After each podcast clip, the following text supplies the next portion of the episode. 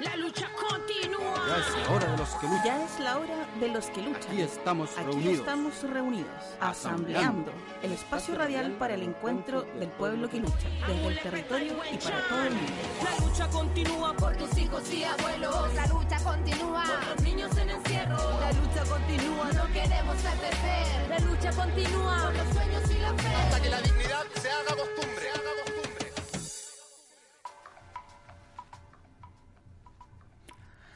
Al fragor de la revuelta popular iniciada el 18 de octubre de 2019, se ha hecho urgente enfrentar el tema de los derechos humanos, las demandas sociales nacidas entre otros motivos por la ausencia de derechos sociales y civiles fundamentales han sido combatidas abiertamente por el Estado, por las instituciones no gubernamentales y más exactamente por la clase social que detenta el poder. Tal combate ha consistido en una eh, fuerte ofensiva represiva utilizando todos los recursos que hipócrita- hipócritamente la clase en el poder llama Estado de Derecho, el orden y la paz social. De este modo, la aplicación de esa represión ha sido justificada desde el orden legal del régimen vigente y también desde las costumbres y mitos que han constituido el llamado sentido común, pilares de legitimación social del actual orden, basado en un supuesto consenso social entre clases distintas. Todo el aparato institucional y jurídico, todo el poder político y normativo, toda la fobia y los complejos inculcados en la sociedad dominada por el interés de la ganancia del gran capital, se ponen en marcha contra la revuelta. Y no lo hace solamente en el marco del llamado Estado de Derecho, sino que también lo hace a través de formas ilegales, usando criterios y métodos no reconocidos en el propio régimen que este gobierno y los gobiernos anteriores han llamado del Estado de Derecho. Las prácticas conocidas como violaciones a los derechos humanos no son actuales, como ya sabemos, sino que son parte de una práctica sistemática, a veces masiva y frecuentemente selectiva, usada por los intereses de la gran burguesía y por sus ramificaciones burocráticas. Son en realidad una necesidad del poder vigente, sustentado en un supuesto acuerdo social, nacido del pacto de partidos para la, transición democrática establecida entre los años 1988 y 1990. La realidad que hemos conocido contrasta y se contradice con todas las declaraciones y pactos sobre derechos humanos, dejando en evidencia que el poder no tiene principios ni límites. Estos principios y límites en realidad se imponen en los hechos y se hacen posibles de manera concreta ejerciendo el poder. En este sentido, debemos combatir las ideas místicas que establecen la idea de los derechos humanos como una realidad en sí misma, como unos principios que de por sí imponen condiciones al poder. Sobre todo cuando la tutela de estos derechos depositada en la ONU no se practica en conformidad de los meros principios, sino que en un marco político de poderes en contrapeso, negociaciones y presiones, y en una realidad internacional en que las potencias y los centros de poder realizan luchas geopolíticas y se reparten el mundo. Es por tanto función de las mayorías populares el imponer estos derechos, hacerlos visibles y prácticos, realizarlos, entendiendo que el poder establecido, es decir, el orden de un régimen basado en el interés de una minoría numérica, no puede sino usar los métodos de lucha que le sean favorables y garanticen su imposición, como clase minoritaria, pero en el poder, sobre la mayoría social, sobre las clases subordinadas y oprimidas. Los criterios sobre derechos humanos son los que establece el Acuerdo de Naciones Unidas, consagrado en su Carta Fundamental. Siendo los derechos humanos unos principios y a la vez unos ideales nacidos de la dirigencia política y de la intele intelectualidad posguerra, que aspiró en un momento dramático para la humanidad a elevar los valores progresistas de la civilización contemporánea, básicamente inspirándose en el liberalismo nacido de la Revolución Francesa y del espíritu de la Declaración de los Derechos del Hombre y del Ciudadano, nos corresponde a nosotros hoy aterrizarlos a la realidad concreta, a la disputa objetiva que, impone, que imponen las diferencias de clases sociales. En esta actual revuelta, en esta prueba forzada para los explotados y para las mayorías oprimidas y excluidas, el, desafío es consolidar una política popular que dispute el significado de los derechos humanos, en el contexto de esta lucha social, real y concreta, que, junto con la crítica y la eliminación de lo inútil e inservible, proyecte lo mejor de los logros sociales del periodo capitalista, sus más avanzados conceptos y aspiraciones, construyendo una concepción todavía más avanzada, más justa, más adecuada al nuevo periodo que se presenta. Esta disputa en nombre de la humanidad tiene a su favor, aunque fuera de manera relativa, aquella Declaración Universal de 1948. Ella debe ser emblema de esta idea de superación social para reivindicar la humanidad, basada en hechos concretos y más precisamente en el alcance de un superior desarrollo de los modos de producción económicas y de las relaciones sociales. Este problema debe estar encarnado en la lucha social que libran los explotados, los desposeídos, los excluidos, expresado actualmente en la lucha con la dignidad popular y por los derechos humanos concebidos como un arma de nuestras ideas, de las ideas de la revuelta.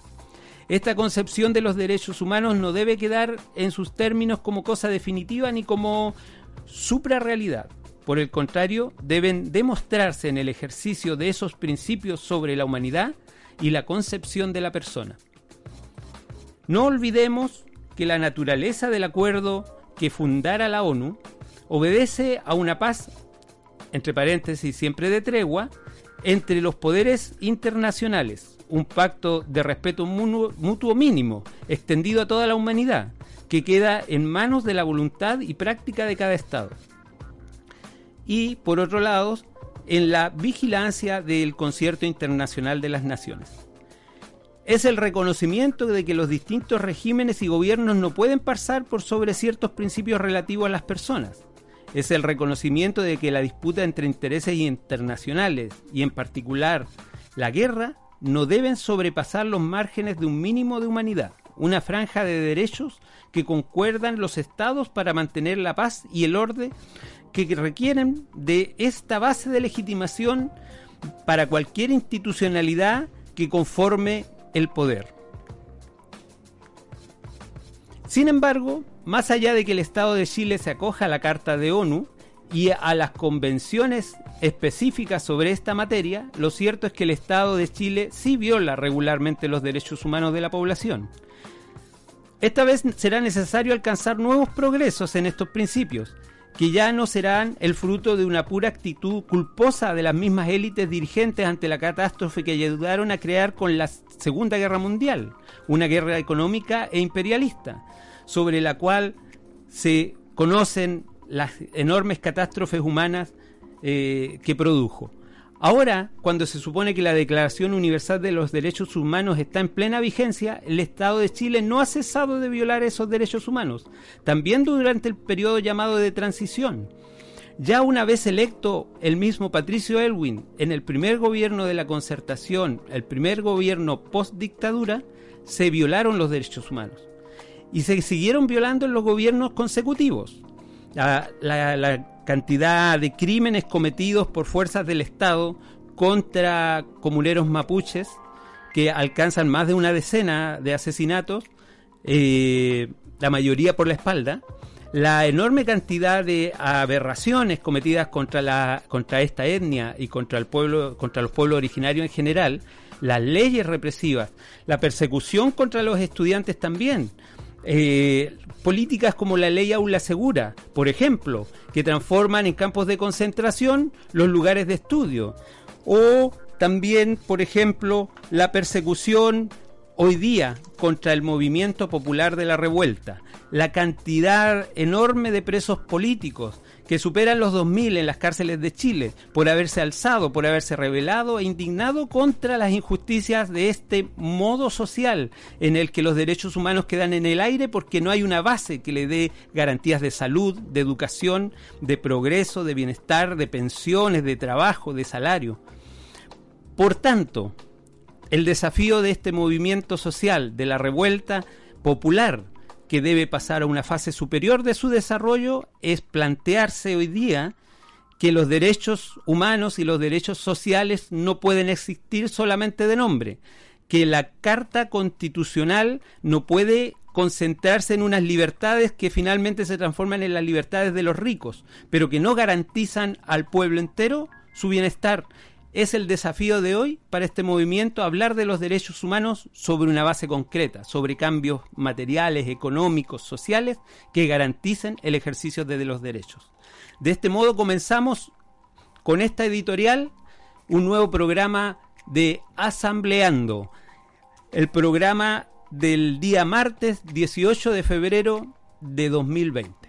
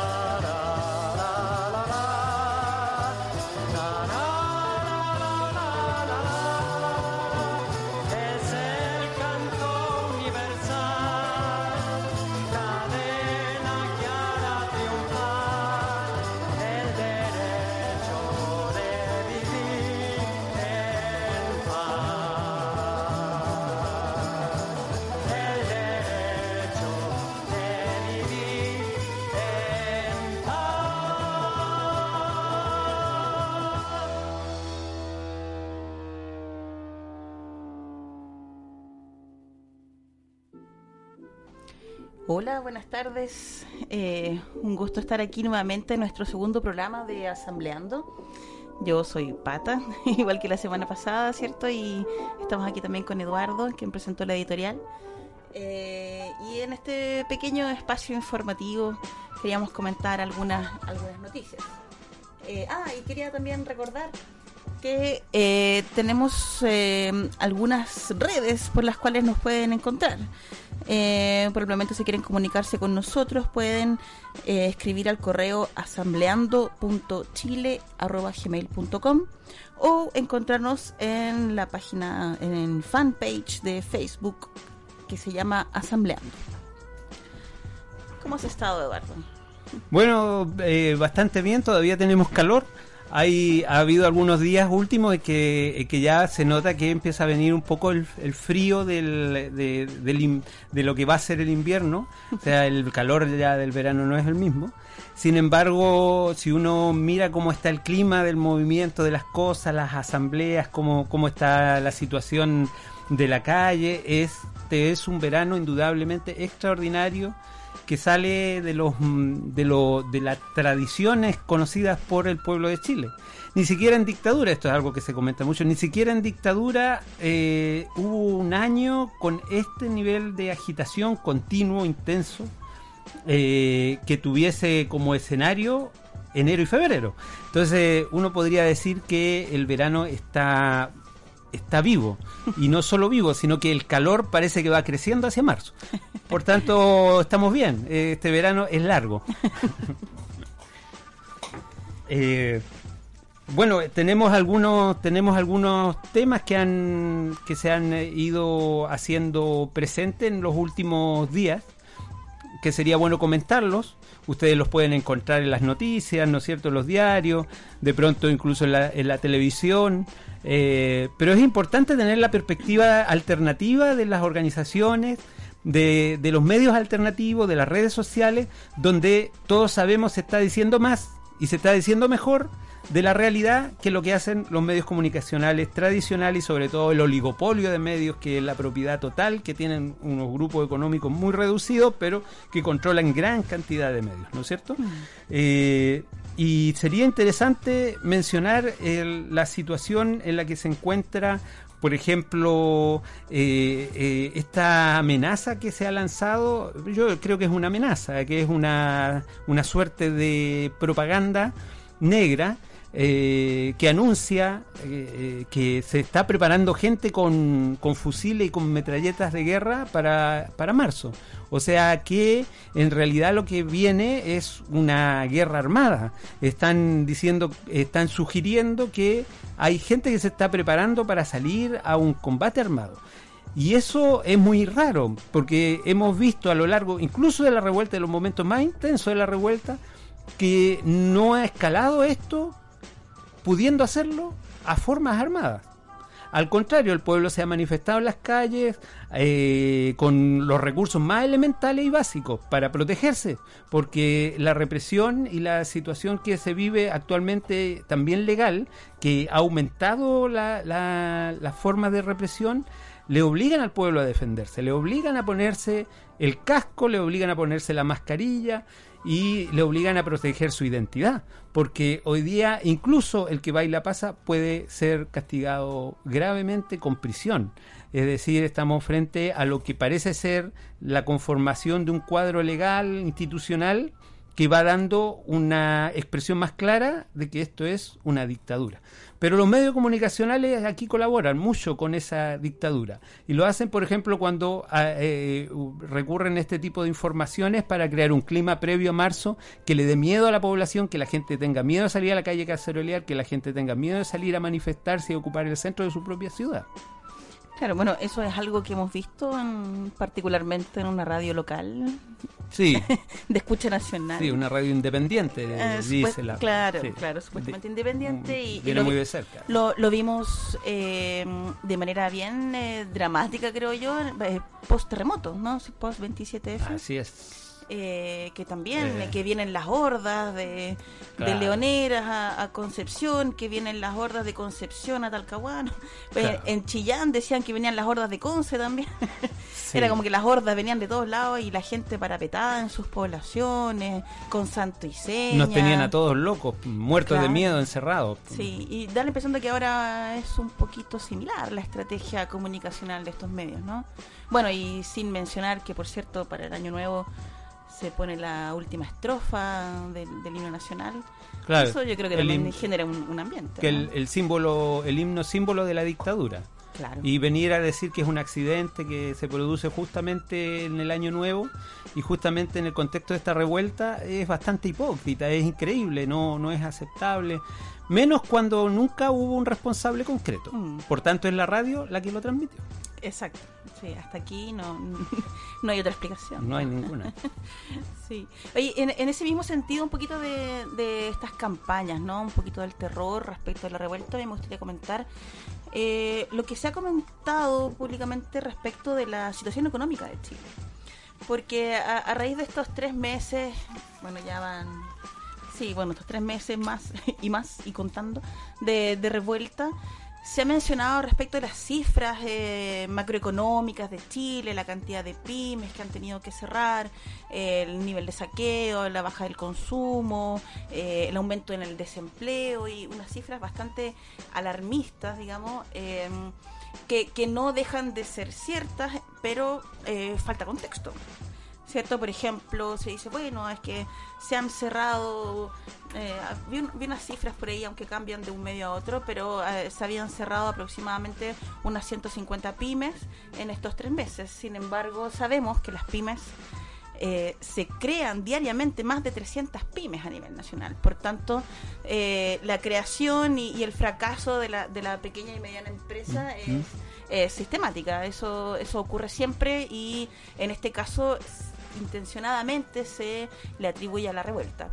Eh, y aún más, yo, yo quiero mencionar, eh, hay, hay un artículo por ahí em, respecto de un economista eh, estadounidense, por cierto, ah, de- de- del mismo imperio, eh, que es eh, alguien que predijo la crisis del, del 2008 y eh, se refirió a una nueva crisis que podía eventualmente mm, azotar el mundo entero y le puso como fecha 2020 esto es una crisis, o, sea, o digamos, eh, eh, este como desbalance económico que vemos en este momento es algo que ya estaba anunciado hace un par de años. Los economistas, eh, en, en la misma BBC Mundo, eh, el mismo diario financiero, yo recuerdo en algunos titulares de desde el 2018 venían anunciando, bueno, 2020 es el año de la crisis. Ahora en el 2018 yo recuerdo que lo anunciaban como una oportunidad, una oportunidad, ¿cierto?, para los negocios, para poder comprar terreno, el negocio inmobiliario. Eh, sin embargo, ahora se utiliza la revuelta como excusa para decir que esa es la causa del aumento del desempleo, por ejemplo. Ahora que es oportunidad nuestra de hacer los cambios. Claro. Ah.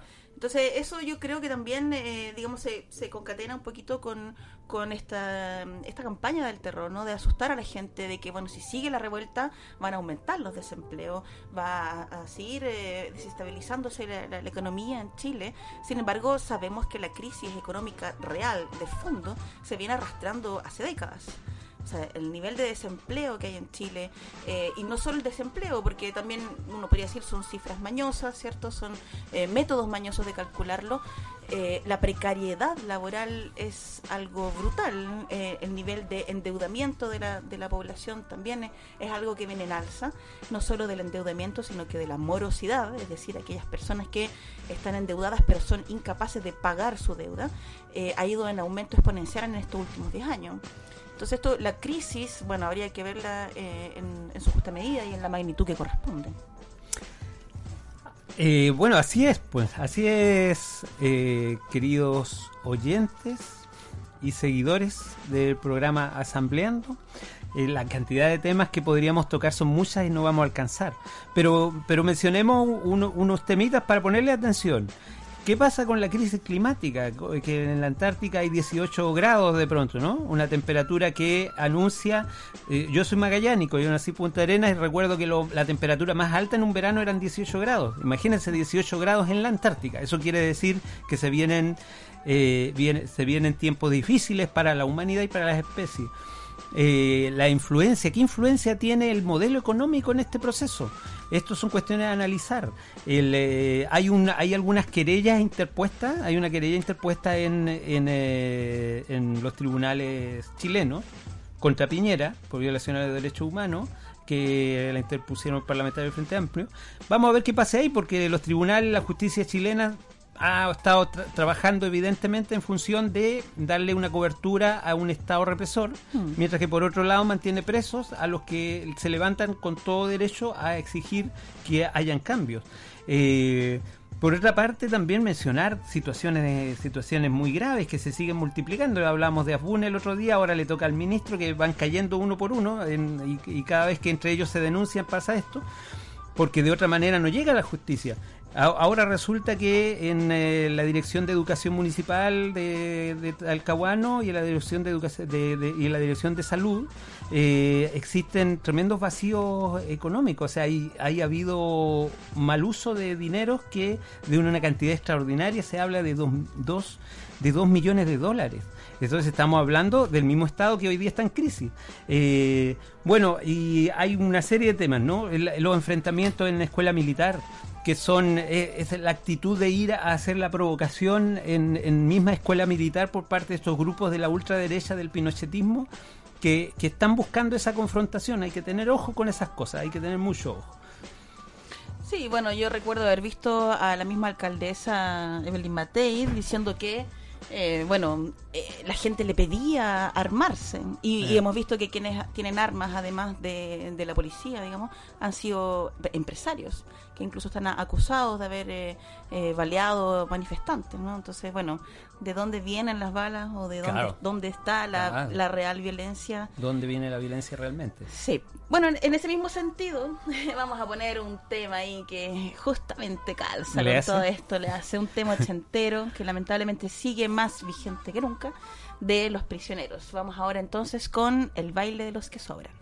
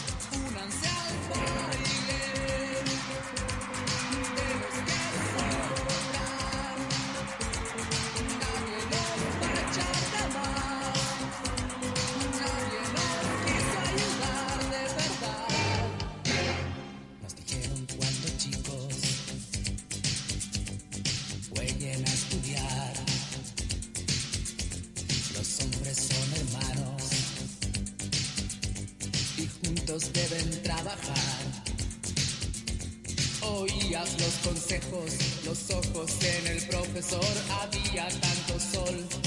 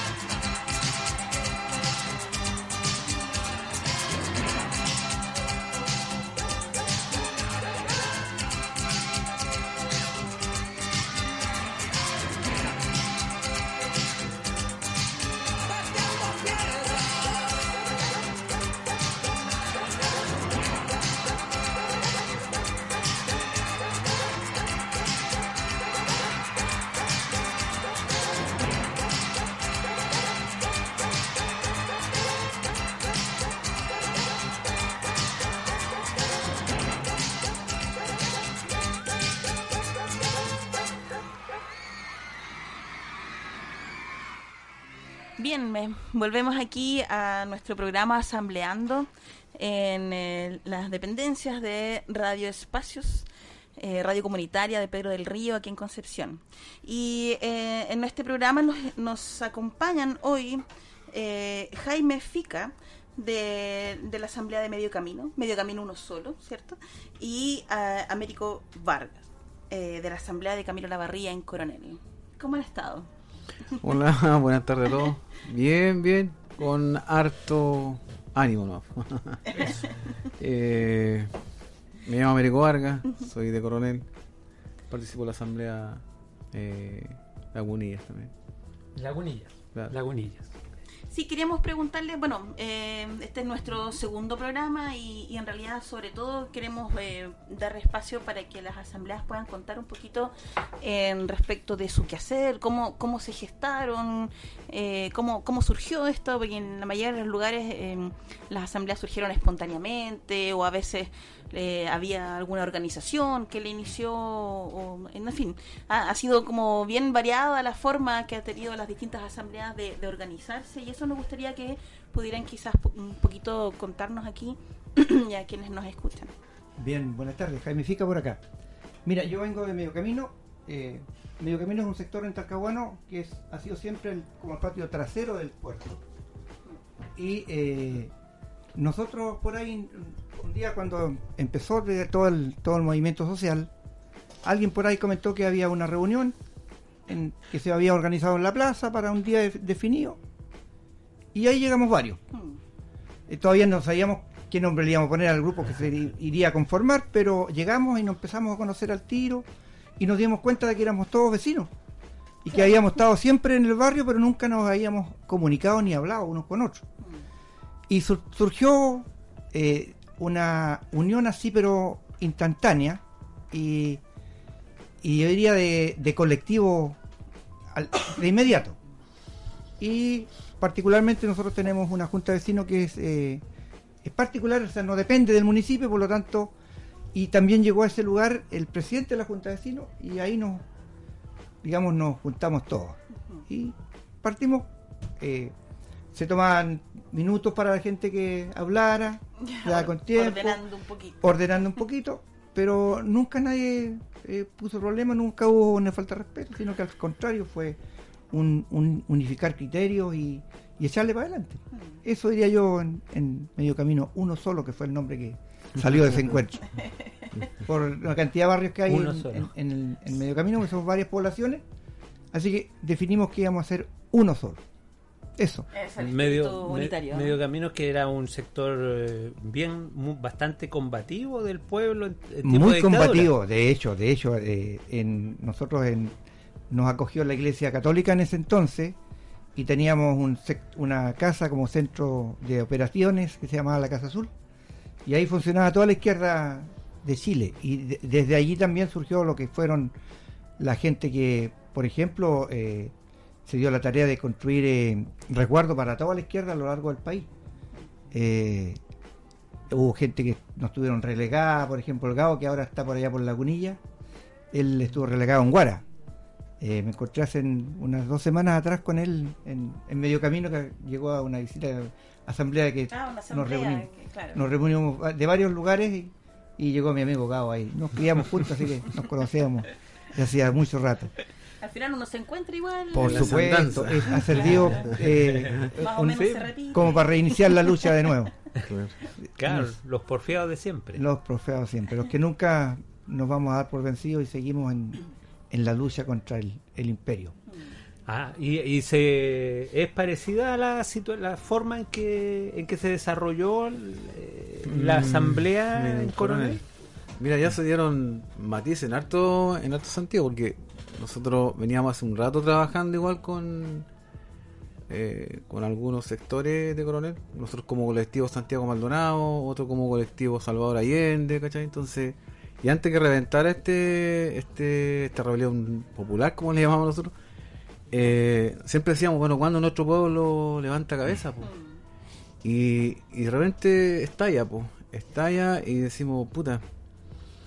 eh, en cierta manera nos pide un poco. No que esto no iba a venir, sino que nos pide un poco desprevenido en el sentido que en pelota en decir lo que no tenemos cómo defendernos, Claro. ¿cachai? Y es lo que hoy día, claro, porque vemos que toda la, la, la poca organización que, que quedó desde, bueno, la dictadura militar, le hizo, le hizo pebre todos estos gobiernos sucesivos, po, junto con Piñera, De bueno, hecho, y todos fueron- sus secuaces para atrás. Mecanismo de contención. Han sido De hecho, la, concentración fue un, fue un sistema de, de contención. Siempre fue contención hacia cualquier movimiento. Con negociación entre medio para los dirigentes de base, las poblaciones, eh, con lucas, ¿cachai? con puestos políticos. Entonces, eh, todo eso generó que nuestro pueblo, en cierta manera, eh, quedara un poco amarrado de la mamadera de las municipalidades, de, los- de- de los gobiernos que pasaban. Entonces era complicado un coronel. Y Coronel siempre ha sido una zona combativa. po Claro. y con una, una zona de clase también. po. Entonces cuando nos to- no- viene todo esto, eh, nos topamos con que cuando queríamos eh, planificar, hacer una asamblea, íbamos a pedir, no sé, por un espacio a alguna junta de vecinos, decían que no. po. Y nos topamos que todas las juntas de vecinos estaban, bueno, había un partido político X, ¿cachai? Socialista, otros, inclusive comunistas, de todos los, de todos los colores. Entonces decían, no, pues no, no se puede. Entonces decíamos nosotros, bueno, ¿cómo, cómo iniciamos esta asamblea? Porque, o cómo nos proyectamos para lo que viene. Y ahí decíamos que las asambleas territoriales, las asambleas eh, poblacionales, eran en cierta manera para nosotros eh, una forma estratégica de enfrentar lo que viene hoy día. po. Y de ahí decíamos, bueno, los que en cierta manera tenemos alguna, ah, manejamos algunos, algunas cosas, Experiencia. experiencias, tenemos que tirarlo. Y de ahí, bueno, nos fuimos a las plazas, ¿cachai? Con megáfonos las poblaciones, poniendo panfletos en cada lado. Hoy llamamos a una asamblea, es importante eh, apoyar a nuestros cabros que están en la calle, es importante que nos, que nos organicemos como pobladores. Y, y se dio esa experiencia, ¿cachai? Sino que se dio en las plazas, esencialmente se dio en las plazas. Y ahí, no sé, pues, a 4 o 5 de la tarde, a todo sol, con vecinos. Y ahí nos empezamos a organizar. eh, después tiramos otra asamblea en- en otra plaza. Eh, pero sí lo- los que los que nosotros nos, nos cedieron espacio fueron fueron los, los clubes deportivos. Los clubes deportivos, en cierta manera, en Coronel fueron. Y, y después nos topamos con otra situación nosotros acá en Lorenzo Arena, que igual pues, los clubes deportivos estaban cediendo espacio. Pero no así ninguna junta de vecinos. Y bueno, dijimos, ya, pues le damos nomás, pues le damos la calle. Y empezamos, ¿cachai? Empezamos en la Lauri, después nos tiramos con Camilo Lavarría, en la calle igual, y ahí empezamos a interactuar con nuestros nuestros pobladores, pues. Eh, y conociéndolos. Y primero que nada, nosotros siempre decíamos, humanizándonos, porque ¿cachai? conociéndonos y que nos humanicemos primero. O sea, eh, porque todo todo fue deshumanizado. po. Nuestra, nuestra clase De hecho, es un reencuentro con los valores. Sí. Es un tremendo reencuentro desde que nosotros eh, que decíamos y escuchábamos en, en- en la, en la asamblea, eh, nosotros estamos asistiendo a la aurora de un tiempo nuevo. ¿Por qué? Porque eh, en este minuto eh, los que están muriendo, y definitivamente hay que así decirlo, nosotros estamos asistiendo al velorio de los partidos políticos, los partidos de tradición, estos partidos que negociaron todo y les sirvió la política eh, para hacer un, un negocio familiar y estructural de sus partidos. Y nunca estuvieron en contacto con la gente y como tú bien lo decías, fueron contención de todas las actividades de la gente. En el caso particular, eh, yo soy parte de, los- de- de la gente que fundó el movimiento Noma FP. Y nosotros nos dimos cuenta cómo hasta invirtieron plata para hacer polvo el movimiento. Hoy día el movimiento, después de haber sido un tremendo movimiento, que es el que más convocó previo a, a esta revuelta, eh, eh, digamos, financiado por los partidos, hoy día está siendo Instrumentalizado. instrumentalizado Claro, por, por- sectores políticos. Entonces, de la política tradicional. Sí. Entonces, nosotros estamos asistiendo al velorio, digamos, de los partidos políticos. Y, y tenemos que tener confianza y fe y fuerza para que esto este resulte en un sepelio.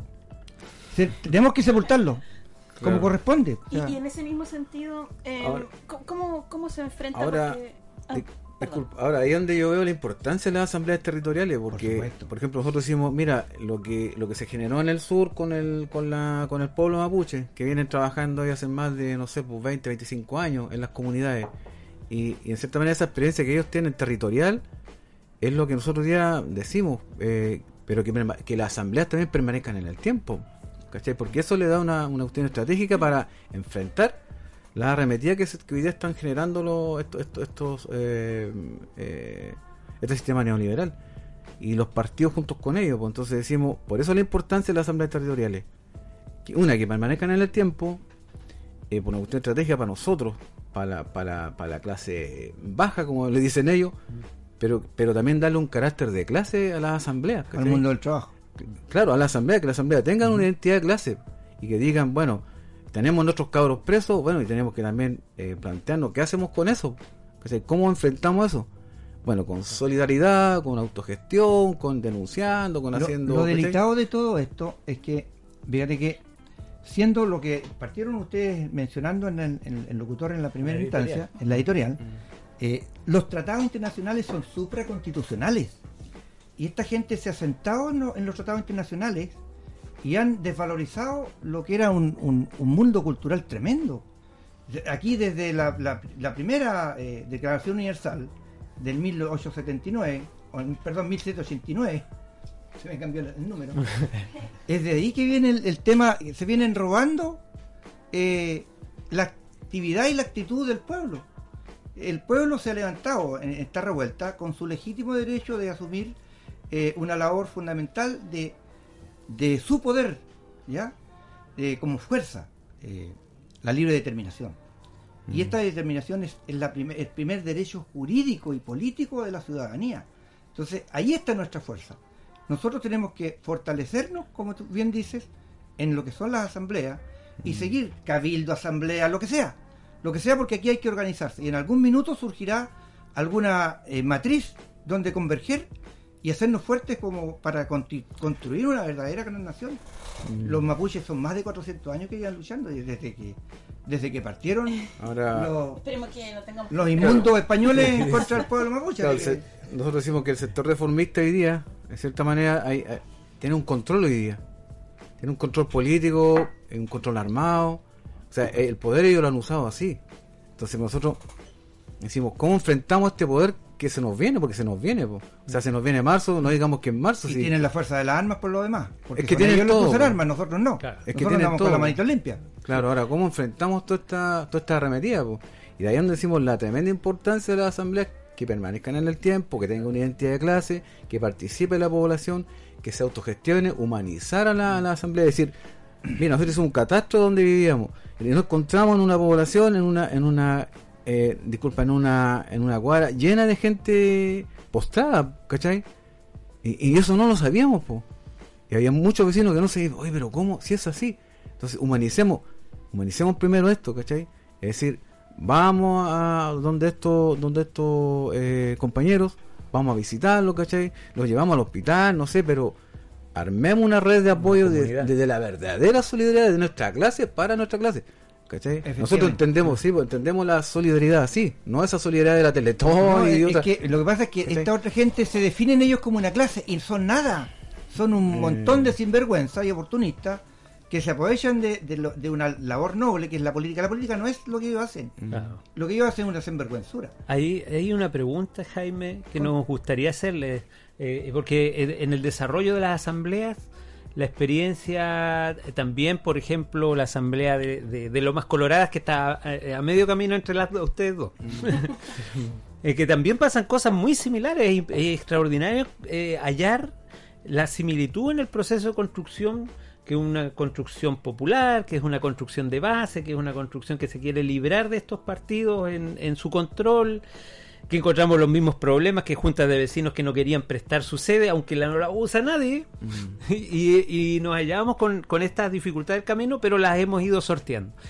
Y, eh, y quizás la primera dificultad importante que nos pone en un pie ya en que vamos a tener que discutir entre asambleas más, más precisamente y en forma, digamos, con- enfriando nuestra, nuestra mente para sacar los mejores resultados. Quizás el primer momento eh, complejo que impuso la institucionalidad fue el acuerdo por la paz. Que en el programa anterior nosotros igual le habíamos llamado el show por la paz, porque eh, eh, estimábamos que esto fue un intento por salvar la, la presidencia, ¿no? Porque salvando la presidencia, si cae la presidencia, toda la institucionalidad que encabeza queda en juego, queda, queda en jaque. Y que eso implica que deben tomarse otras medidas y que debe venir otro, otro proceso.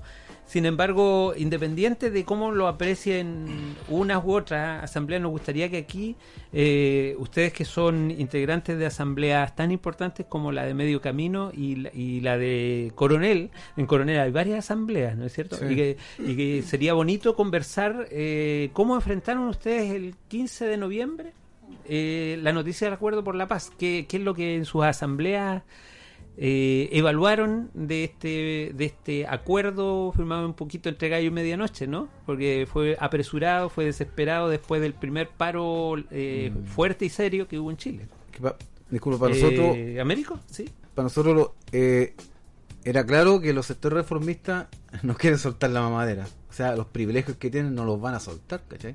Entonces nosotros decimos, ¿cómo enfrentamos toda esta arremetida otra vez? Eh, si viene siendo cierto, las asambleas han tenido todo un, han jugado un papel importante hoy día, pero den- dentro de las poblaciones. Nosotros decimos, no podemos tampoco hacer en tres meses lo que no se hizo en 30 años. ¿Cachai? Porque una pega, po.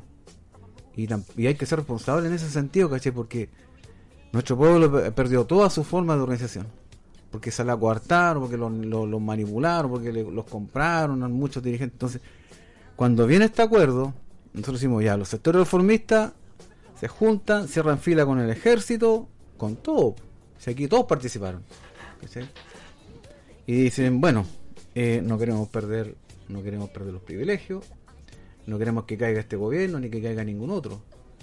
Entonces, ¿qué hacemos? Eh, lo que nosotros por lo menos analizamos como asamblea es decir, se nos viene algo peor todavía. Porque cuando ellos cierran fila en esta noche que tuvieron supuestamente eh, trabajando y, y no sé qué, pero fueron, fueron puras... eh, no, fueron acuerdos que hicieron políticos. Y, y vieron, yo- nosotros, nosotros entendíamos que cuando sacan los milicos a la calle, para nosotros los milicos hacen una radiografía de quién es quién en la población, dónde están los focos que se podrían haber enfrentado con los milicos, ¿cachai? ¿Qué es lo que hay? ¿Qué es lo que no hay? Entonces se, se hace toda esta radiografía y todo este análisis y no hay nada. No hay resistencia del pueblo. ¿Qué es lo que tenemos? Piedras, Claro. no tenemos nada más. Claro. Sea, en ese, y en eso hay que ser aterrizado, ¿cachai? Entonces. Y ¿Qué- pero ¿qué nos queda? Y con esto termino. ¿Qué nos queda? La organización desde la propia base, las asambleas territoriales. ¿Cachai? Y de ahí nosotros tenemos que eh, trabajar con la solidaridad de nuestro pueblo, enfrentando lo que no se nos viene. eh, y de ahí y de ahí la gente nos dice, bueno, pero ¿qué pasa con lo que viene? ¿Cachai? Nos preguntan. po. Y bueno, llevamos, ¿cachai? Unos compas que se manejaban en el tema más eh, eh, de leyes y, y se les dijo, miren compañeros, eh, la nueva constitución supuestamente va a ser así, el plebiscito es así, pero la gente entendió que todo era, eh, por decir, cuando hay el, dicho, ¿en qué ojo quiere usted? el-?" Y la gente entendió que era, era, era todo un manejo a través de los mismos que nos habían robado durante 40 años. Entonces, y ahí la gente queda como, pero compa, ¿y qué hacemos? Bueno, nos queda la organización de, de- de nuestra población, pues, enfrentarlo, pues aquí. El caso, el caso de nosotros fue, mira, para nosotros fue observar lo que, lo que ocurrió. Había una pequeña apertura en la televisión, había un montón de cosas que estaban ocurriendo y que todo eso se frenó. Y nos dimos cuenta de que, de nuevo, este- era ahora todos, todos contra el pueblo. O sea, aquí no había ni centro, ni derecha, ni izquierda, sino que era, era un solo paredón en contra del pueblo. Todos se reagruparon y se reorganizaron en contra de la ciudadanía, que estaba movilizada porque perdieron pie ellos, ellos perdieron pie. De hecho, eh, eh, Piñera tuvo que devolver a los militares a sus cuarteles. Eh, de hecho, el, el general que le dijo, yo no soy un hombre de paz, no estoy en guerra con nadie, fue una tremenda bofetada que le dio al tipo y desapareció de escena. Disculpa, claro, él igual tiene un hijo, o sea, el papá de ese general está preso en Punta Peuco. Mira, Sí, claro, entonces, entonces hay, mismo, hay matices además, también ahí. aquí, a- además hay ¿Cachai? otra cosa, hay, hay otra cosa que los militares están Mm. estudiando política internacional hoy día. Entonces ellos saben que los pactos internacionales que Chile tiene, ellos no los pueden, como institución, no los pueden, por más allá que el, la, el Ejecutivo los pase a llevar, ellos no pueden hacer parte de esto. Entonces, Mm. eh, creo- yo creo que ahí hay un, un tema que observar, hay que analizar muy bien ese tema. Y, y el, respecto a la que tú- pregunta que tú nos hacías, nosotros nos dimos, nos dimos cuenta simplemente que se habían puesto todos en contra de la ciudadanía que está movilizada. Nada más. Justo, se abrieron las aguas. Claro. Jaime, No, o sea- Jaime eh, Marico, de- eh, tenemos que ir a tenemos que ir a una a una pausa. Eh, nos gustaría volver a retomar esa conversación para que no, no nos perdamos porque de aquí vamos a pasar a bueno ¿cómo- qué vamos a hacer en marzo qué vamos a hacer después y, y eso es una conversación que todavía nos queda tiempo de manera que ahora vamos a vamos a un a un alto de la conversación. Seguimos con Villa Cariño eh, política amor y revolución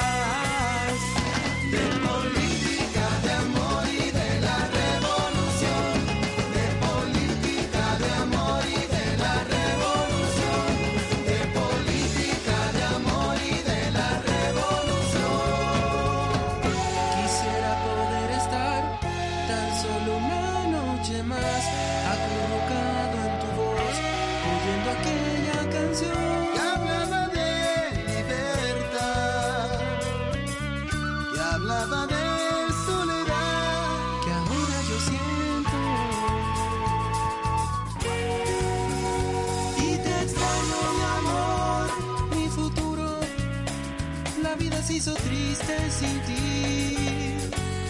Pero aquí he seguido luchando,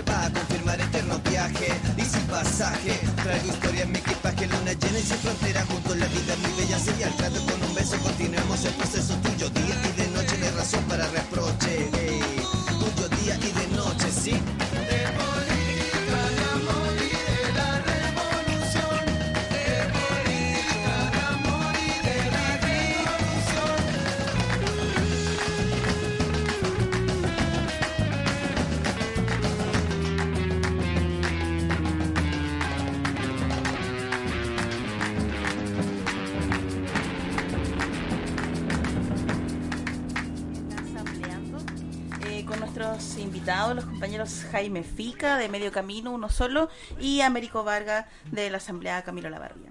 Eh, conversábamos recién antes de- del corte musical, ¿cierto? De cómo se había enfrentado un poquito esta cosa del acuerdo de paz y el, el rol que han tomado también los partidos o la institucionalidad en, eh, en de alguna manera ir imponiendo la agenda. Y, y en este caso, el mismo acuerdo de paz impone a, a todos quienes estamos movilizados, eh, tratando de organizarnos, a discutir un tema. Y a mi gusto, eh, lo que nos impone también es discutir un método sin necesariamente tener claro cuál es el objetivo. Porque finalmente aquí se habla mucho de cambiar la constitución, que con una convención mixta, convención constituyente, otros dicen asamblea constituyente, etcétera. Hay, hay opciones. Sin embargo, eh, no está claro eh, cuál va a ser el contenido de esa asamblea, o, perdón, de esa constitución, o, o más aún en esta en este acuerdo por la paz se amarra la manera de participación, la manera de legislación. Eh, ¿cómo, lo, ¿Cómo lo han visto ustedes? ¿Cómo ven ustedes que, que se viene esto del plebiscito? ¿Cómo se viene eh, enfrentar este este momento, esta coyuntura? Yo, mira, de verdad te digo, creo que a lo mejor en mi apreciación, ¿eh? en mi, en mi en análisis que igual vamos haciendo nuestros análisis, que a lo mejor ni siquiera se va a dar el plebiscito, porque hoy día hay muchos sectores reformistas que ya están planteando que, que no, que no están las condiciones, ¿cachai? Y que, y que para qué. Entonces, no sé, eh, a lo mejor ni se da nada. ¿cachai? Entonces, Es no- incierto. Es incierto, Mm. no sabemos qué va a pasar. Entonces, ahí es de nosotros, más que preocuparnos de los que de lo que nos están tirando, como decir esto esto le vamos a dar, ahí es donde nosotros decimos, tenemos, decimos que hay que seguir trabajando en la asamblea, Trabajar, organizarnos, eh, armar lo que más se pueda en la asamblea, eh, pero que permanezcan en el tiempo, porque eso nos va a permitir eh, enfrentar toda esta arremetida y, que de ahí de la asamblea, de la propia base, con, con carácter de clase, salga, salga no sé, po, en, no, no hablo de un, dos años, tres años, hablo de mucho más a lo mejor, que de ahí salga una, una propuesta desde la propia población, pero con una entidad de clase, ¿cachai? Y eso va a significar mucha organización de nuestro pueblo y, y sacrificios, po, o sea, Y si no, aquí va a haber, derechamente, si de repente nosotros decimos, no sé para dónde va esta cosa. En una de esas salen los milicos y, y se tiran su, su masacre otra vez, porque los milicos tienen 22 masacres en el cuerpo. Historia, en la historia si tú analizas, tienen 22 masacres Y muchas más. y todas impunes, y todas impunes. Sí. Y de ahí nosotros decimos que también aquí eh, los trabajadores, ¿cachai? Lo que yo, antes le, comentaba al compañero, que es lamentable que los trabajadores día no están en este proceso. ¿Cachai? Entonces, al ver que los trabajadores no están en este proceso, la patronal, ¿cachai? Todos estos sectores eh, neoliberalistas dicen ya, pues esta radiografía que hicieron, no están los trabajadores, la plusvalía sigue funcionando, la riqueza sigue funcionando, ¿cachai? Entonces, ahí nosotros decimos que hay que hacer un, un- un trabajo con, lo- con- con los trabajadores igual. Yo soy trabajador también, ¿cachai? Eh, y aparte soy dirigente sindical en, en- en- en mi trabajo. Y asumí este tema de, de- de ser dirigente sindical por un tema de concientizar a nuestro, a nuestros compañeros. Porque gran parte de los trabajadores ya tiene, tiene todavía metido eso que es clase media y que, y que eso lo mantiene como en el altar de muchas o, o como apegado al lado del patrón, como siendo primo del patrón. ¿cachai? Que. Claro, entonces ahí nosotros decimos que cómo, cómo logramos llegar a, a- a nuestros trabajadores. Y decirle, oye, tú eres de nuestra clase, po, tú eres una clase. Si aquí hay pobres y ricos, y hay enfrentado dos clases acá, y para nosotros es una, es una lucha de clase hoy día. Eh, Eso es lo que... ¿no? La, la, la, la pugna, ¿no? Los que estamos aquí en la calle donde, donde sacan ojos, donde matan gente versus eh, la institucionalidad y bueno y la fuerza represiva que anda eh, cuidando bancos, cuidando cuidando lo- los supermercados y, y, en fin, y dejando que, que muera gente o matando gente, digamos, en realidad. ¿Cómo, cómo, cómo ha sido ese proceso? ¿Cómo lo han visto ustedes allá en, en medio Mira, camino? yo en lo particular voy a poner, voy a extrapolarme un poquito. Es decir, el, el año 88, 89, el 5% de los chilenos logró que regresáramos a esta, entre comillas, democracia. El 5%.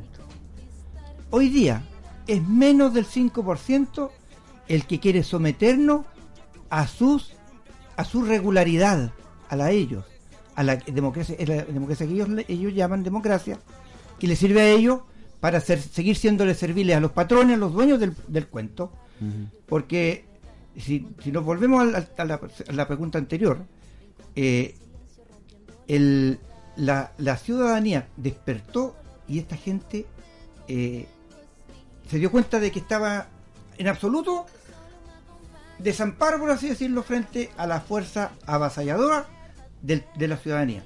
Y nos sacan un famoso pacto de paz que no es, no es nada, es un paquete Mm. de, de polvo nomás, Ah, eh, como el de la campanita de esta de la, del, del cuento de, O sea, claro, es para, es- disculpa, es para desmovilizar a nuestro, para a nuestro desmovilizar pueblo, a la gente claro. que estaba en, en- en acción. Y pegarle el tiro, gracias, eso es lo que Eh, quiere. Entonces, este menos de 5% en Chile nos quiere a nosotros quitar la consigna propia y nuestra, que es una asamblea constituyente para generar una nueva constitución. Nosotros queremos levantar una constitución y están. Este pueblo es un pueblo sabio, un pueblo con mucha sabiduría y que se va a dar en algún minuto su constitución. Quieranlo o no, porque ya nos dimos cuenta de que ellos no, no son más que basura, basura humana. Esos son esta gente Ahora- de los partidos políticos, Mm. los empresarios, la- la- la- los altos mandos militares, los periodistas que están vendidos al sistema y todo el aparataje, aparataje político institucional. Todos están vendidos, toda es una basura que está trabajando en contra de la ciudadanía. Eso. Ahora, igual, nosotros decimos cómo, cómo enfrentamos hoy día eh, que, que los trabajadores participen de este de esta porque porque tiene que estar, ¿cachai? Tiene que estar. Hay un tema con los sindicatos, o sea, la, la- ha costado mucho que la huelga El se drama, produzca. el drama de los sindicatos, yo también fui- fui dirigente sindical, es que los dirigentes sindicales hoy día responden a las matrices y, la, y a, la- a las directrices de, De los de los partidos políticos. Entonces, Ah. es un, es un, eh, un brazo simplemente de, de contención más hacia la ciudadanía y hacia el mundo del trabajo por parte de los partidos políticos. Entonces, eh, es por eso que no, simplemente los que tienen movilidad son los que tienen el fuero sindical. ¿Ya? Y el resto de la gente no puede salir a la calle porque estábamos impedidos, no podemos salir a la calle, pero sí estamos detrás de nuestros hijos apoyándolos y creo que aquí hay un caso particular del compañero que tiene a su hijo preso. Sí, sí. eh, Ahora, que- disculpa, eh, con respecto al tema de los, los trabajadores, nosotros hicimos, ¿por qué reventó esto también? Porque con esto es como, es como hacer un poco, ¿por qué revienta la, por qué se, se, se genera esta rebelión popular? Como, como que le digo yo, ¿no? Se revienta por, si tú analizáis por el estómago, po, por las condiciones que nuestro pueblo está sometido, ¿cachai? Cómo nos están arrinconando, nos están arrinconando. Y ahí es donde vemos que, que la gran parte de nuestra masa que trabaja es la que está siendo arrinconada, porque tenía el tema de la FP, porque reve- reventó por el tema de la FP, reventó por el tema de la, del agua, de la salud, ¿cachai? Del crédito CAE, las condiciones de vida que son que son Horrible. Extremadamente malas, ¿cachai? O sea, estamos Hoy día se endeuda gente para comer. po. Entonces, Ah, sí. y de repente nos salen, y, y ojo con esto, yo es una negociación que tengo yo, eh, nos dicen, y nos cambian la regla del juego, po, y nos imponen, no que vamos a ir a una asamblea constituyente, inclusive antes la Bachelet había dicho, es un proceso constituyente, y la gente entendió que era una es un proceso. Y eso lo tiraron bajo la alfombra, ¿cachai? Y hoy día rescatan toda esta forma eh, de, de- de decirle a la gente un proceso constituyente y si no, un cambio de constitución. Pero si tú analizáis, nuestro pueblo en principio no estaba pidiendo un cambio de constitución. Estaba pidiendo condiciones mínimas. Si eso es lo que nosotros- y- eso no se ha ganado hoy día. Entonces, ¿qué hicimos nosotros como asamblea? Y la gente nos pregunta. Y, y- y- vamos, vamos haciendo ese análisis. Bueno, vamos ganando batallas, po. Ganemos batallas primero, po. ¿Cachai? Y de ahí puede venir todo lo demás. Es una apreciación que nosotros hemos ido sacando de la asamblea. Entonces, ¿para qué queremos una constitución? Si vamos, en tres años más, vamos a sacar una constitución y vamos a seguir con la misma miseria, agarrando las mismas pensiones, ¿cachai?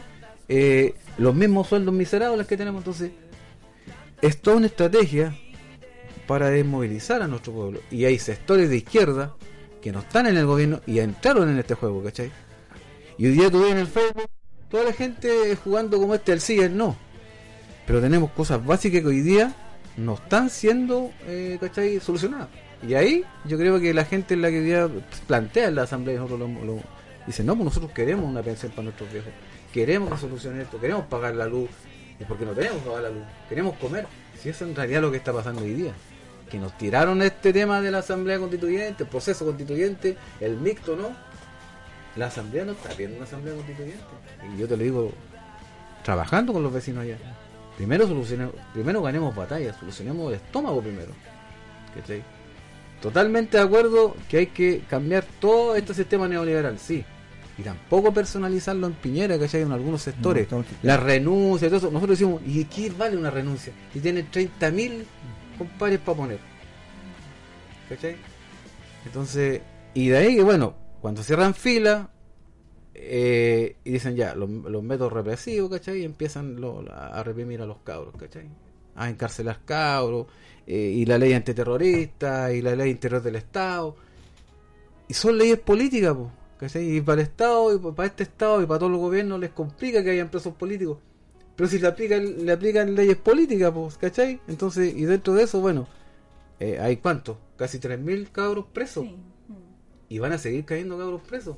Y de- bueno, y dentro de, de eso, todos esos presos está mi hijo también, porque es a Jan Andrés Vargas Pantoja, que lleva cuánto, eh, dos semanas preso por un atentado que se le montó también ahí en, en, en Otro Bahía- montaje. en Villanonguén, donde supuestamente atentaron contra una comisaría, ¿cachai? Y que la destruyeron completa y la comisaría está intacta. Entonces, pero eso lo entendemos, entendemos que, que es parte, entendemos que es parte de lo que, que este gobierno y todos los demás están haciendo, que hace rato están reprimiendo a nuestro pueblo. A ver, eh, de- eh, démosle la, la palabra a Jaime. Esto, ¿cómo, cómo, cómo está? Viene marzo. Marzo va a ser duro de nuevo. O sea, parece ser que esa es una regla, ese es algo que ya está, está ahí en la, en la agenda, aunque no es una agenda escrita, pero es una agenda ya de hecho. ¿Y cómo, cómo está esta Mira. situación de persecución, de leyes represivas? ¿Cómo, cómo lo ven ustedes en Mira, medio eh, camino? nosotros lo vemos bien complicado, pero son 47 años de impunidad. ¿Ya? Si nos miramos desde el tiempo de la dictadura para acá, son 47 años de impunidad. 30 años de falsedad y mentira. ¿ya? Los partidos políticos llevan 30 años mintiendo eh, y la represión sigue, sigue viva. ¿Qué más duro que eso? Marzo se nos viene, yo creo. Es normal que en marzo sea duro.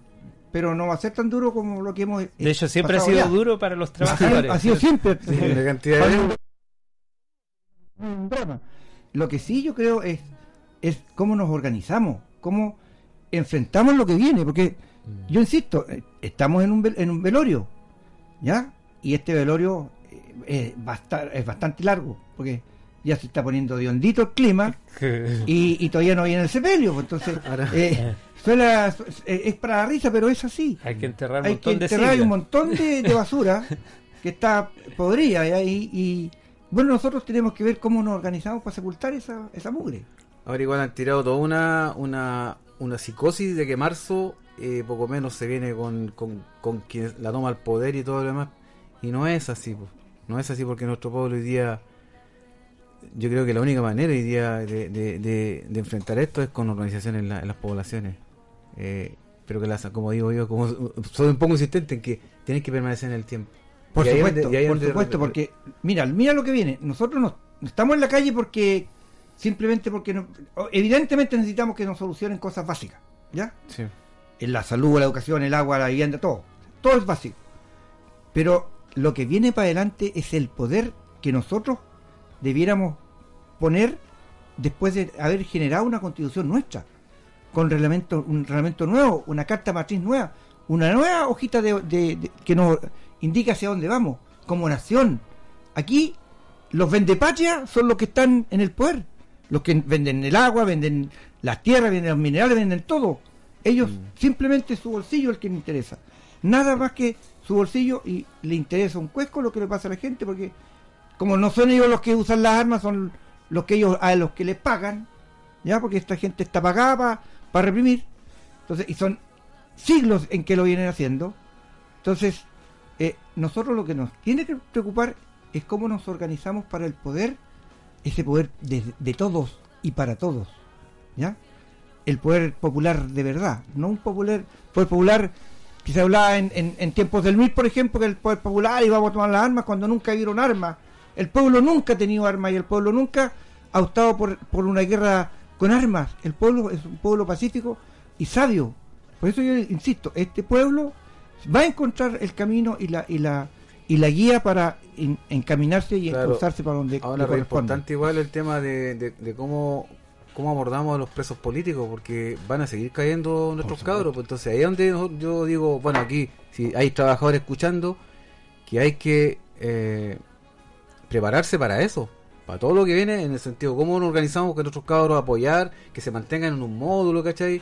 Que que se eh, preparen abogados de nuestro propio pueblo, ¿cachai? Porque muchos abogados de, de la corporación también hay sus matices, entonces yo creo que eso hay que hacerlo, preparar a nuestro pueblo para lo que viene. Y marzo y abril y todo. Exactamente. meses, sí. Es lo que estamos tremendo- haciendo es nosotros un ya, tremendo tema. O capacitándonos. sea, hay, hay, hay muchas organizaciones que también se están preparando un poco, ¿cierto?, de, de abogados y de eso, de- pero, pero ha sido insuficiente, justamente Sí, por, por lo cómo se ha dado la, la lucha y como vemos que se han seguido aprobando leyes represivas, ¿cierto? Eh, vamos a volver a hacer una, una pequeña pausa musical para seguir con este tema que está bien interesante. eh, bien, a- agradecemos aquí a, los- a nuestros invitados. Y vamos ahora entonces con un tema de Inti Illimani, La exiliada del sur.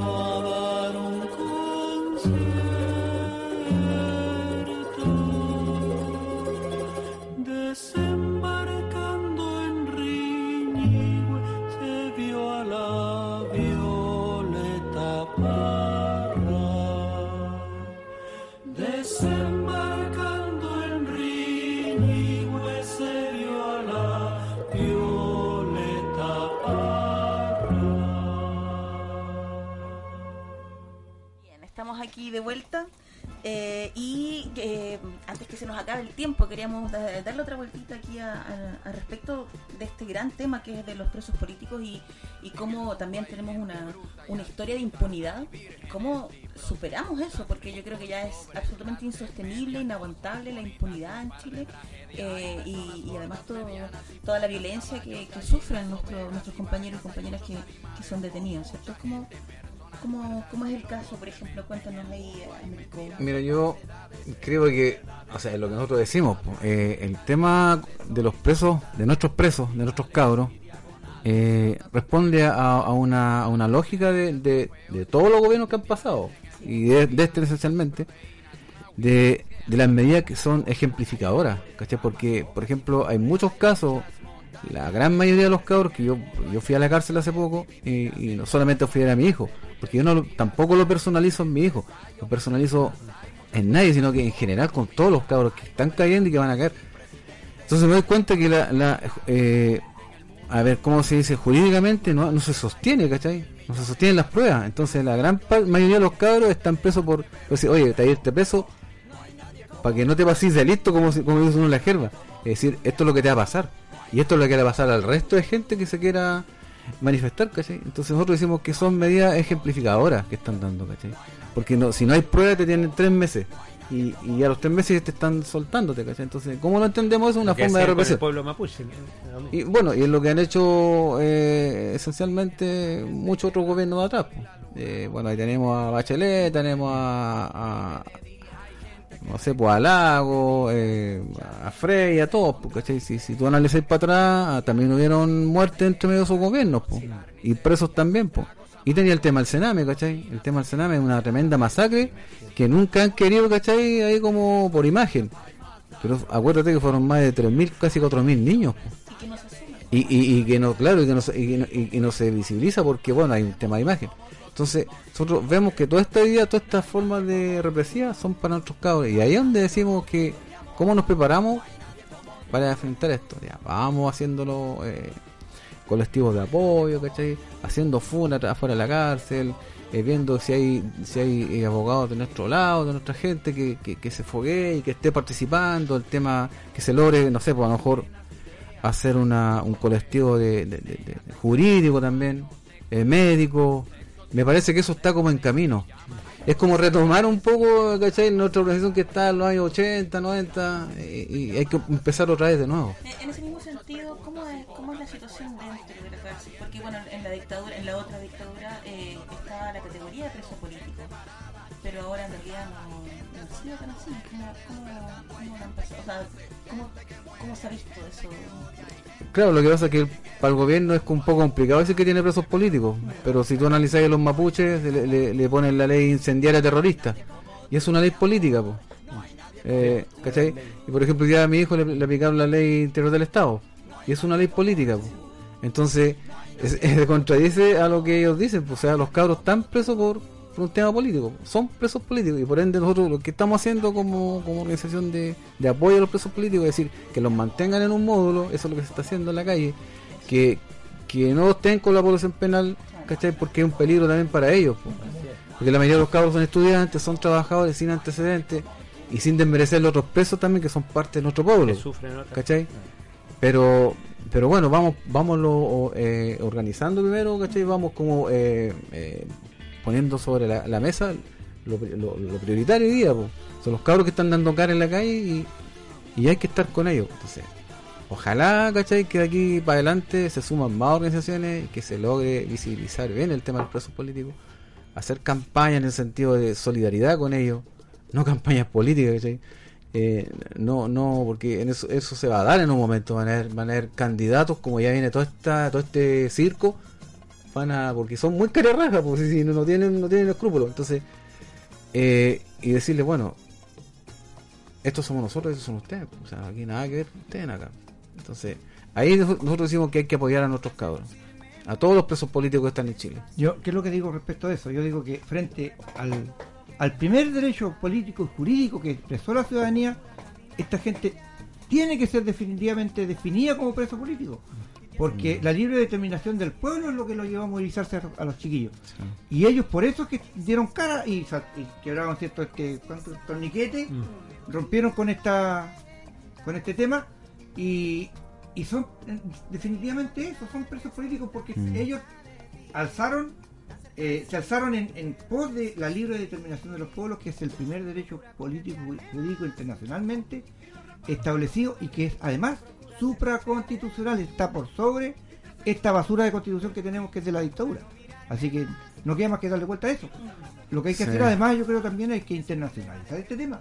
Hay que mostrarle a la comunidad internacional el nombre de todos los presos políticos que están de, de esta revuelta y también los que quedan del, del pasado, porque la impunidad sigue en Chile. Hagamos una conexión, Mm. aprovechemos de hacer la conexión con. Tenemos presente aquí en el estudio de conversación a, a nuestro a nuestro productor que nosotros conocemos mejor como Miami Vice. Pero que, que presentémoslo con su nombre, con su nombre para que lo conozca la audiencia, Rafael Cordero. Mm. Rafael Cordero Así es. eh, va a va a hacer una contribución en el desarrollo mismo del programa en el ámbito del que estamos hablando.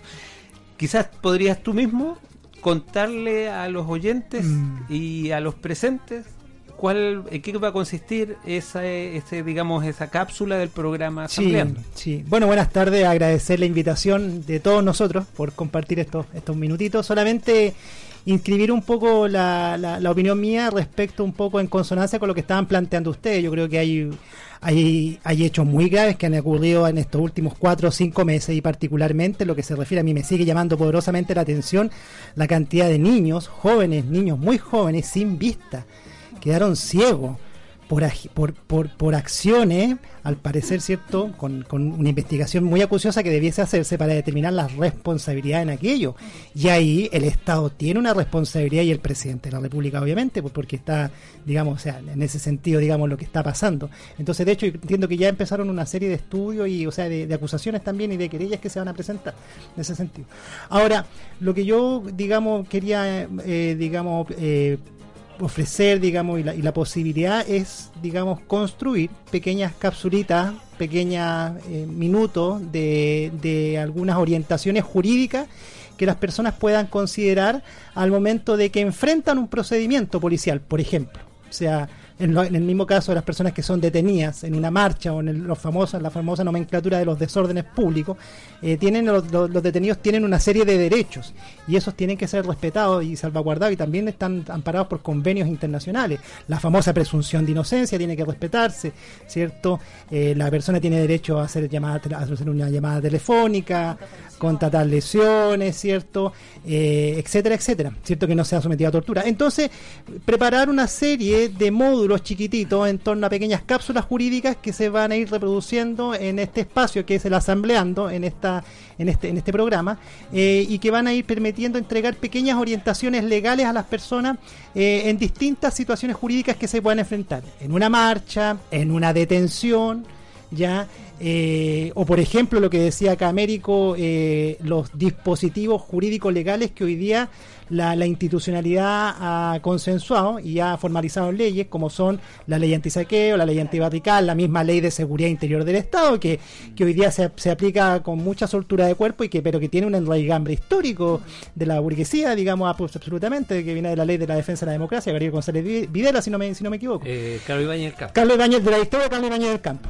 Claro, entonces ahí tenemos, claro que tenemos varios varios temas. Entonces esa es la pequeña, eh, digamos, posibilidad que yo vengo a, poner aquí en la mesa para, para contribuirla en, en este y a enriquecer este espacio de discusión y diálogo que hay aquí en el Asambleando como forma de ir entregando pequeñas orientaciones legales a la comunidad y a nuestros oyentes. Eso. Desde ya también dejamos abierto el espacio también para que los mismos oyentes, nuestra misma audiencia, si quiere comunicarse y efectuar alguna pregunta, requerimiento o inquietud, lo puede hacer a través de las plataformas que nosotros tenemos en redes sociales y también me pueden derivar esas consultas a mí, yo también podría tener un, un- una retroalimentación con ellos. Recordar ahí justamente el correo electrónico asambleando.chile.gmail.com Exacto. y el fan, fanpage de Facebook Asambleando.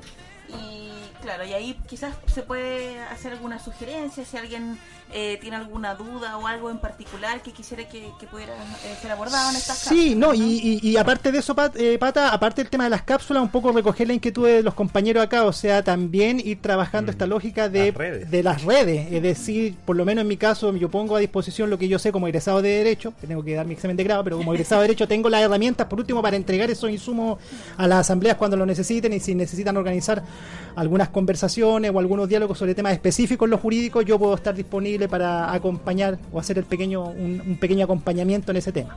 Eh, es la idea también poder trabajar en la constitución ya de un colectivo jurídico que pueda, digamos, constituirse para la contingencia de lo que viene, pero por lo pronto está la, la- la la disponibilidad mía, así que eso lo podemos ir coordinando. Eso. Excelente, muchas gracias Rafa. Eh, vamos a, a dar cierre a, esta- a este espacio porque luego viene una nueva invitada eh, y por mientras nos vamos a un corte musical con, con la renga y... eh, perdón, me equivoqué. Versuit, Versuit Vergara y Señor Sí, Cobraza. eh, Disculpa, quería dar como algo cortito. Eh, sí, Sí, ese, sí. Sí, disculpa, mira, lo que pasa es que igual ahora el 28 de febrero, eh, afuera de la cárcel vamos a hacer un barrotazo. Entonces, igual, la invitación es para todas y todas a apoyar a nuestros cabros que están detenidos eh, por la revuelta popular. Entonces, le hago la invitación a todos y a todas. a- viernes, viernes 28. A sumarse a esta manifestación. Va a haber una vía común, va a haber ahí, bueno, de todo un poco. Entonces, le hago la invitación. ¿Desde qué hora? ¿Dijiste? Desde la, eso va a ser a las 11 de la mañana hasta, no sé, pues hasta que salga la visita, yo creo que es hasta como a las 2 de la tarde, más o menos 3 de la tarde. 2 de la tarde. Perfecto, tenemos que ir anunciándolo Sí. en el curso. Eh, bueno, yo les voy a mandar el fanpage igual ahí donde está. Eh, Para que hemos completado. Bien, y ahora sí, eso. vamos. y se quedan nuestros invitados porque vamos a conversar con, con una nueva invitada, ¿no? Sí. Ahí vamos a hablar con, con ella.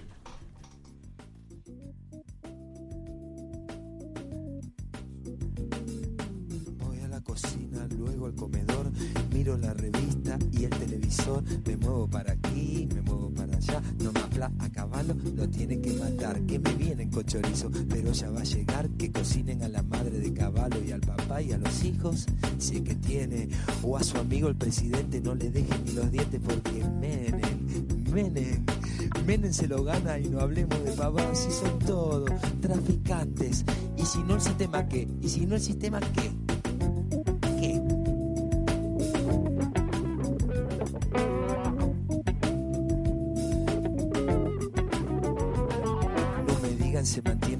Plata de los pobres, eso solo sirve para mantener algunos pocos. Transan, venden, y es solo una figurita el que esté de presidente, porque si estaba Alfonsín, el que transa es otro gil, son todos narcos, de los malos. Si te agarran con un gramo después que te la pusieron, se viene la policía y seguro que vas preso y así sube la balanza.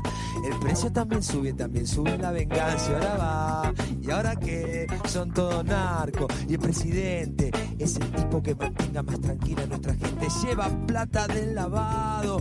Mientras nos ate la bronca del norte nos mandan palo. Ay, ay, ay. Uy, uy, uy. ¿Qué me dicen de dedito que le meten que Jujuy? Ay, ay, ay. Uy, uy, uy. ¿Qué me dicen de dedito que le meten que Jujuy?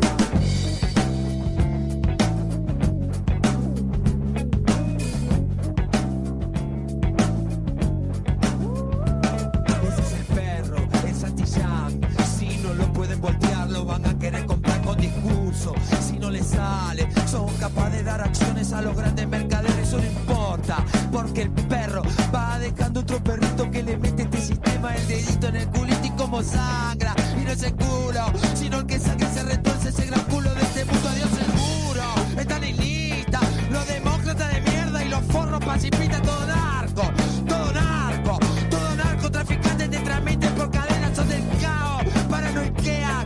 persiguen si son putos, te persiguen si son pobres, te persiguen si fumas, si tomás, si vendés, si fumás, si compras un pobre tonto para hacer para comer, si tomás, vendés, comprás, fumás y vayas en toda la concha de su y ahora qué, que no queda, elección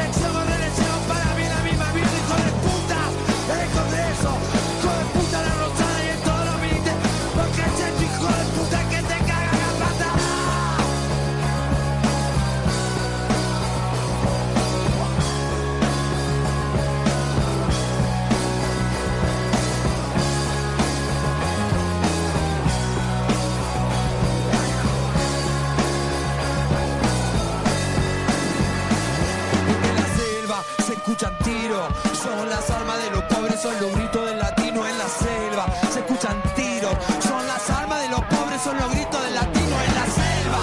Se escuchan tiros, son las armas de los pobres, son los gritos del latino en la selva. Se escuchan tiros, son las armas de los pobres, son los gritos del latino.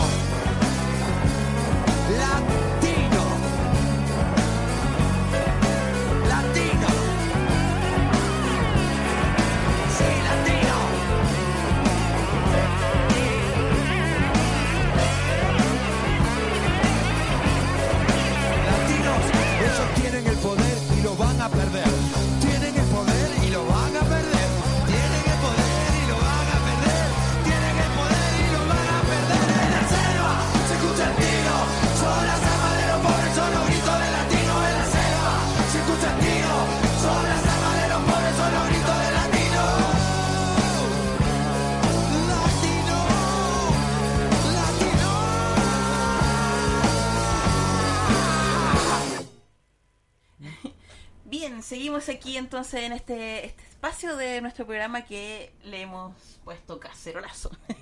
un poquito para, para hacer eh, eh, el incentivo, ¿no? Este es un espacio un poquito más, más relajado, por así decirlo. Antes, antes viene la, la discusión política. y, y si bien el arte no deja de ser político, eh, también no, nos eleva el espíritu también a, otras cosas, ¿no? También a los anhelos, a cómo queremos este mundo, eh, cómo queremos cambiarlo. Y, y para eso tenemos aquí a Viarle Ávila, licenciada en Artes Plásticas, diplomada en Gestión Cultural y también con estudios en Historia del Arte en Montreal, en Canadá, ¿cierto? Bienvenida, Viarle. Gracias. Y gracias por la invitación. La verdad, las cosas que hace mucho falta difundir el arte y la cultura, por supuesto. Más en estos tiempos. De hecho, nos dimos cuenta, por ejemplo, en el programa anterior hubo un rapero, un gestor cultural, capaz que lo que Jorge Sativo, eh, que es en realidad de lo más colorado, y hizo, hizo una y nos contó también y conversamos de, su actividad. Ahí de- tenía la ventaja que para una radio podía rapear. ¿ah? en el caso de la pintura, estamos en otro plano. Sería bonito que nos contaras en qué consiste tu obra. Que, que- que nos explicaras eh, algunas cosas, sabiendo que vamos a tener que limitarnos en las imágenes a, a lo que podamos subir a las redes sociales. Pero cuéntanos tú eh, sobre tu actividad artística. Bueno, eh, yo soy profesora también de un colegio especial eh, y dedicada al arte, eh, yo diría que un 80% después de mis clases. Eh, me dedico a la pintura, soy más abstracta, del mundo abstracto, recojo ese mundo, más de Kandinsky, por ahí, Ajá. de los colores, de la vibración de colores, de ese mundo.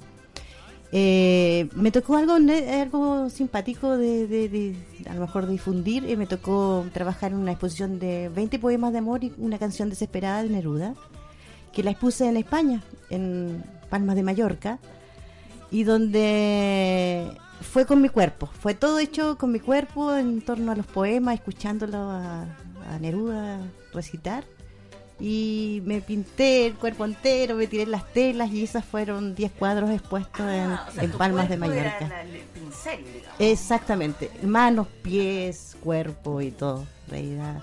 Eso es más o menos la temática que normalmente hago.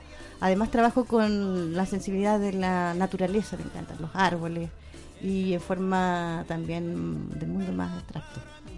Y en ese recorrido, por, eh, por eh, porque eh, eh, te ha tocado eh, viajar bastante. Sí, sí, ¿Ah? me ha Son tocado viajes viajar. largos, esos son eh, viajes que, que, que, bueno, no son fáciles de realizar para, para el común No, de la gente. del mundo común. Hay que hacer todos los ahorros. Hay que ir y con todos los ahorros porque la verdad las cosas que aquí, eh, bueno, yendo un poquito más atrás, el tiempo de los 80 eh, o, más atrás del tiempo de dictadura fue cuando más eh, cultura se vibró. Hubo, o, se- la creatividad salía en los poros por todos lados. Uno iba a la Victoria a ir a los murales, eh, los centros culturales. Todo esto, digamos, era, era palpable, visible. De repente ya la, la, la democracia, cuando abre el- se abre el, el Consejo Cultura y después convirtiéndose en un ministerio, parece que le hubiésemos dejado en las manos todos nuestros artistas, digamos, en torno a los proyectos y en torno a la cultura que ellos A la burocracia. exactamente. Finalmente no como que nos fuimos cada uno para nuestras casas y esperando que nos llegara un proyectito a lo mejor y a postular un proyectito y si no salíamos, bueno, era por nosotros. Entonces así como justamente yo inicié mi, mi, mi- mi recorrido por España, Barcelona, eh, justamente con mis recursos finalmente, porque vendiendo pintura y todo eso, porque no, no hay otra, no hay otra, cuando no te dan los proyectos, no hay otra. Sí, en, en Chile, en Chile esto eh, lo reconocen internacionalmente todo lo que es desarrollo cultural, artístico, la pintura en particular, que la pintura son muchas expresiones, muchas formas, ¿no? Hay mucho mucho género dentro de claro. Y, eh, no tiene en Chile el, el amparo, la protección, el empuje, no tiene no tiene nada de eso y lo dicen gente de la más alta más alta esfera académica, intelectuales sobre este tema. En CNN hace no mucho, yo no recuerdo el nombre ahora del intelectual eh, que, que- visitó Chile, lo decía, no hay galerías, eh, los artistas no tienen, eh, digamos, una, una protección económica para poder... de- tienen que estar dedicados a otras cosas para poder vivir. Entonces el arte está en último lugar. Sin embargo, en la movilización social, como tú bien contabas, ya en la dictadura antes, ahora en la revuelta, que vemos la explosión de colores, ¿no? La, esa explosión de colores, de la pintura, del graffiti, los murales, eh, la música, la cantidad de canciones extraordinarias que han surgido con, con este espíritu del pueblo movilizado. Quizá podrías comentarnos cómo tú lo ves en este sentido y podríamos conversar con todos nuestros invitados al respecto, ¿no? Sí, buen tema. Eh, la verdad de las cosas que, claro, eh, ¿Qué se ve lo...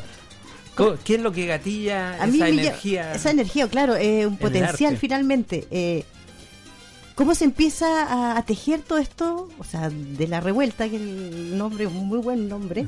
Eh, ¿Cómo se afirma, digamos, a través de los grafitis, por ejemplo, en la calle? El rayado, o el letrero, o el- la comunicación de poder de decir esto no está bien.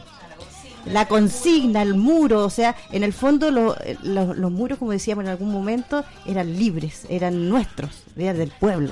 En algún momento lo dijimos.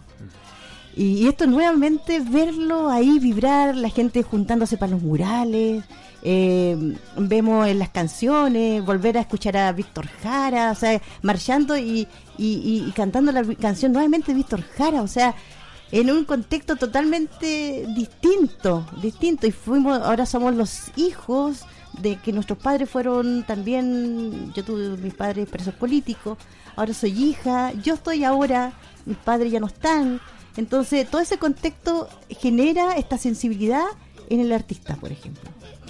Los artistas somos así, todo lo que es movimiento social lo hemos estado expresando siempre y a lo mejor solos ahí, o en un taller o ahora los divulgamos justamente en la calle. Yo veo muy bonito, me, me tocó mar- eh, eh, eh, participar en las tesis en la que hubo aquí en Concepción, en la, la catedral de Concepción. Sí, me pinté completa y, y- y ya no me importaron mis rollos, no me importó mi cuerpo, no me importó nada. Era comunicación, era una lucha, era un momento de decir, mira, aquí estoy, aquí estoy expresándome libremente como estoy, como vine al mundo, con cuerpo. Ya no se mira, digamos, el- el- la, la historia de que eres una Barbie, no, es, hay que contextualizar eso, ese mundo de que la mujer es tan linda y bella en su cuerpo y estructura, no, ya la mujer se expresa tal como es. Y eso es lo importante. Entonces hemos dado una unos pasos adelante, digo yo, las mujeres en decir, aquí estamos, de cuerpo. Nadie nace esa. Nadie nace esa.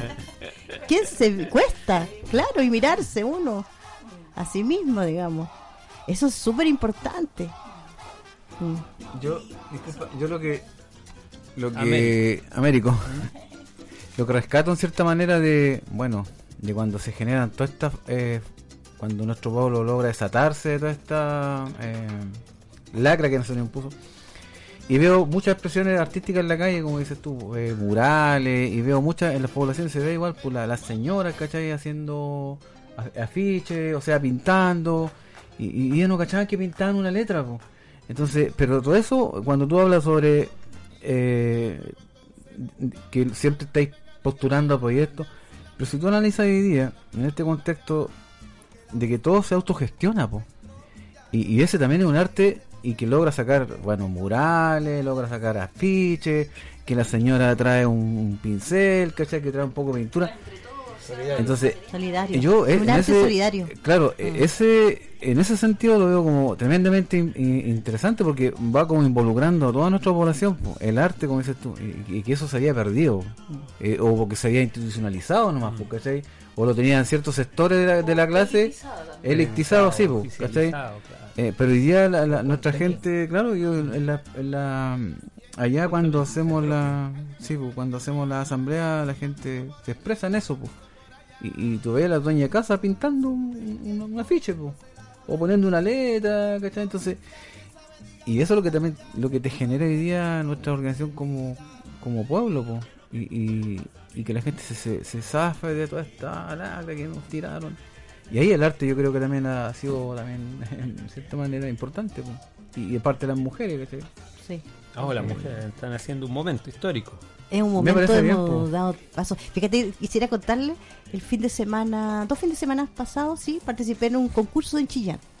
Jamás participo normalmente en los concursos porque creo que no... Son concursos, son concursos. Yo digo, todos los concursos para mí están cortados, digo yo.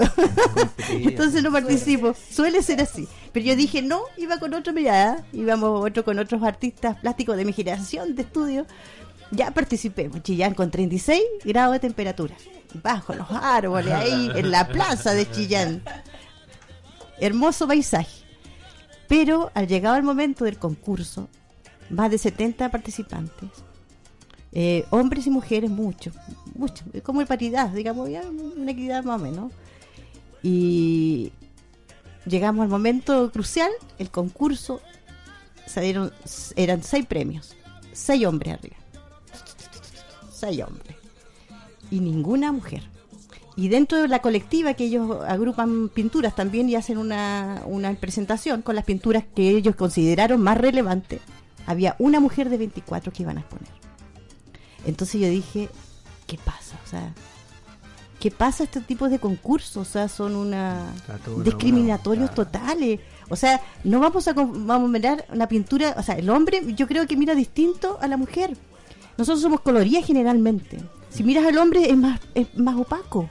Entonces, ninguna, ninguna pintura muy brillante iba a quedar para empezar.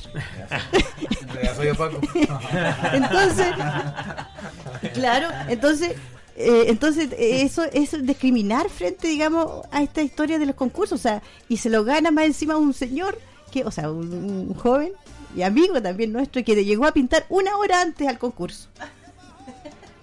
Y más encima el jurado conversó con él, conversó con todos los que habían ganado. Entonces, nosotros decimos, pero ¿cómo? O sea, ¿cómo? Está institucionalizada esa forma. esa forma. No se dan ni esa cuenta de manera de, mirar. Y esas son las rabias.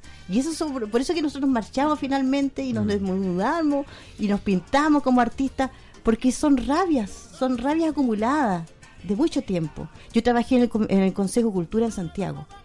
Trabajaba en la parte de libros. Entonces ahí iban con todos los que eran proyectos, llevaba todos esos proyectos de libros. Y me daba una pena, sentía una pena enorme al ver que todos los que ganaban los libros eran nombres extranjeros que venían de la Conde, Ah, de la dehesa, Elitista. yo- elitista. Entonces, finalmente, todo esto el mundo de la cultura que nosotros pensamos que íbamos a generar de aquí, de los barrios, que aquí, que iba a ser, pero el boom del- de los sueños en esta democracia, no fue. No fue, se institucionalizó y ahí el No, que ganó, no- no ganó porque tenía cuña, porque tenía amigos, porque así es la vida. Sí, fíjate que eh, en lo particular, yo recuerdo de en la vuelta a la democracia, en Talcahuano teníamos un dipu- un diputado que llegó de Santiago, siempre llegan de afuera. Y me recuerdo haberle ido a, com- a comentar, en ese tiempo todavía Talcahuano no se dividía, de que debíamos generar la Casa de la Cultura en Talcahuano, porque había tanta diversidad de arte y cultura plástica, de todo, que era fantástico. Me acuerdo los neumáticos en llama en Hualpén. Muy buenísimo. Gente, gente claro, vibramos con ellos en tiempo de dictadura. Eh, y el caballero me quedó mirando y me dijo, no, pues sí, lo que hay que hacer es primero la Casa de la Juventud. Que al final fue una casa de prostíbulo para mi gusto, porque ahí pasó de todo menos lo que debía pasar en términos de, cultivar cultura para la juventud. Me admira el, el hecho, por ejemplo, a mi hija sin hablarle de política, yo nunca, porque creo que cada cual tiene que buscar su camino. Eh, mi hija, 18 años, ella andaba con su cuerpo desnudo en Concepción y con una pancarta. 18 años, recién cumplido, no le pido permiso a nadie y creo que, es lo que correspondía porque era su cuerpo. Y yo la, la felicité porque no, no había más que hacer, pues sí. Era su forma de expresarse. Así que, claro, yo feliz porque los hijos, los tres, han estado en la revuelta. Que hay conciencia. Claro. Y quería, eh, nos quedan los últimos minutitos, se hace tan corto el programa. Eh, quería aprovechar de preguntarte, Diable, que tú participas de participas de una, de una organización de mujeres en Talcahuano. Sí, sí, si nos puedes contar un poquito de eso. Mira, es una organización de los de los venidos de otra historia. Éramos eh, socialistas, mujeres socialistas, y que decidimos, por toda esta crisis, por todo lo que hemos visto al interior de los partidos y de nuestro partido propiamente tal, es salirnos de ahí. Salirnos porque en realidad los ideales que normalmente nosotros no teníamos con respecto a los trabajadores, a la clase obrera, y que ese era el fondo, los fundamentos del Partido Socialista, finalmente estaba totalmente desvinculando. O sea, finalmente esta clase política, esta casta política, finalmente ya no nos representa. Y nuestros líderes tampoco nos representaban. Por lo tanto, decidimos este grupo eh, salirnos, de- salirnos del Partido Socialista ya con y- al CERVEL y todo, al internet y todo, oficialmente. Y estamos nos reuniendo y juntándonos, participamos de las actividades y así hacemos, eh, aportamos también a, a, lo- a los cambios. Imagínense ustedes el tremendo fenómeno que estamos viviendo en un país en el que de todos los barrios surgen iniciativas nuevas, se recoge la experiencia de la, desde la dictadura, ¿no es cierto? Se recoge la experiencia y la identidad de un pueblo que estaba absorbida por las instituciones, instituciones que en definitiva no permitieron que fluyeran. Y después, cuando después de la dictadura, eh, cuando mucha gente esperaba que hubiese un florecer, en realidad hubo un apagón, un nuevo apagón, un apagón que eh, ha tenido toda la gente en espera.